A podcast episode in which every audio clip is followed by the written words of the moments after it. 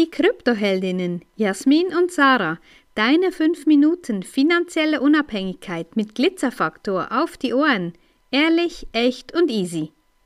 Es gibt Staaten, da nennt sich der Staatsoberhaupt nicht irgendwie Präsident oder irgendwie, sondern ähm, CEO. Und einer davon ist Nayib Bukele, der CEO eben von El Salvador. Und äh, ja, der ist ein Vorreiter in Sachen Bitcoin. Und ja, darüber möchten wir ein bisschen äh, ausholen, respektive eben über dessen Unabhängigkeit sprechen. Trotz allen Unkrufen, ähm, ja, haben sie es geschafft, wirklich mit Bitcoin aus der Inflation zu kommen. Und das wurde natürlich nicht von allen gutiert, als das vor gut eineinhalb Jahren, dass sie das äh, Bitcoin als Staatswährung akzeptiert, respektiv ausgerufen haben. Ja, es ist eine mega spannende Entwicklung, die sich dort zeigt. Und das zeigt uns eben auch, dass gerade die ärmeren Länder der Welt allgemein sich überlegen, wie es weitergeht, was es für Möglichkeiten gibt, weil man merkt, dass die Fiat-Währung eigentlich eine Sklaverei ist. Wenn man sieht, wie die Entwicklung läuft, wenn man sieht, wie die Menschen dem Geld hinterher rennen in der Hoffnung, dass sie mehr davon kriegen und dadurch ihr gesamtes Leben eigentlich nur damit verbringen, dem Geld hinterherzulaufen. Und Nayib Bukele hat sich entschieden, einen anderen Weg zu gehen ähm, mit seinem Staat, sage ich jetzt mal, den er führt mit äh, El Salvador. Und das ist wirklich ganz, ganz spannend. Die haben den Bitcoin nicht nur akzeptiert, sondern den eben auch als Landeswährung eingefügt.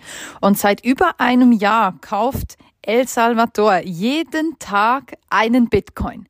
Ja, also die Staatsausgaben werden nicht mit beiden Händen geschöpft, irgendwo im Ausland verteilt, sondern im eigenen Land investiert, um eine stabile Währung zu haben, um ein stabiles Gut zu haben, um ein Geldwert zu haben, der sich lohnt zu sparen, der sich lohnt anzulegen, der sich lohnt, nicht einfach aus dem Fenster zu werfen, sondern eben zu sparen und dabei zuzuschauen, wie der Wert dieses Gutes, das Gute, des Bitcoin eben weiter ansteigt. Und das ist wirklich eine fantastische Entwicklung. Den Menschen geht es besser seither. Sie haben einen Wert, der wieder funktioniert, wo sie dran glauben können und nicht äh, jede Woche, jeden Monat das Doppelte quasi arbeiten müssen, um sich immer noch dasselbe leisten zu können wie noch vor einem Jahr also die Bedeutung von Inflation eigentlich. Und das ist eine super krasse Geschichte. Wir sehen das auch in Zentralafrika, ja, auch dort zeigen sich ähnliche Bilder. Und es ist dann wirklich auch so, dass man dort auf den Markt gehen kann, also gerade in El Salvador beispielsweise. Man kann dort auf den Markt gehen und ganz, ganz viele der Menschen, die dort ähm, auf dem Markt ihre Güter zur Verfügung stellen, bieten auch an, dass man mit Bitcoin bezahlen kann. Und so ist es auch möglich.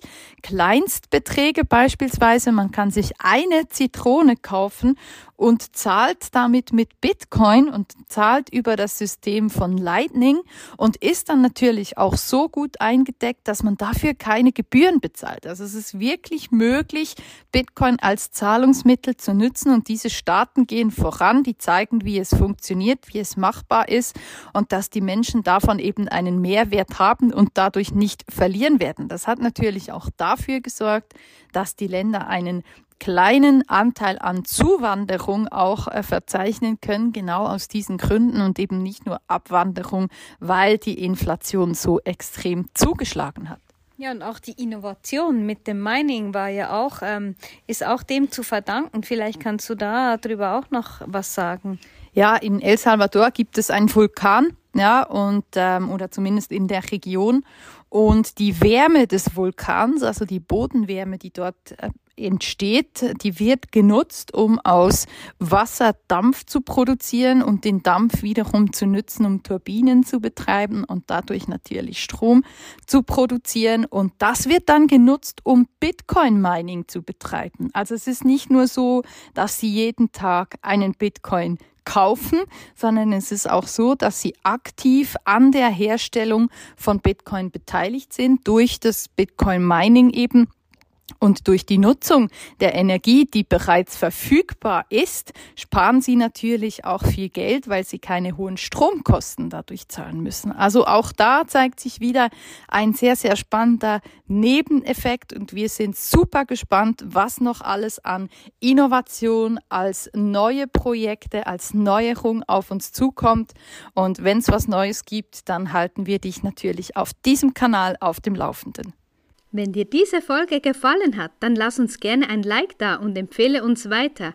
Danke fürs Zuhören und stay Bitcoin.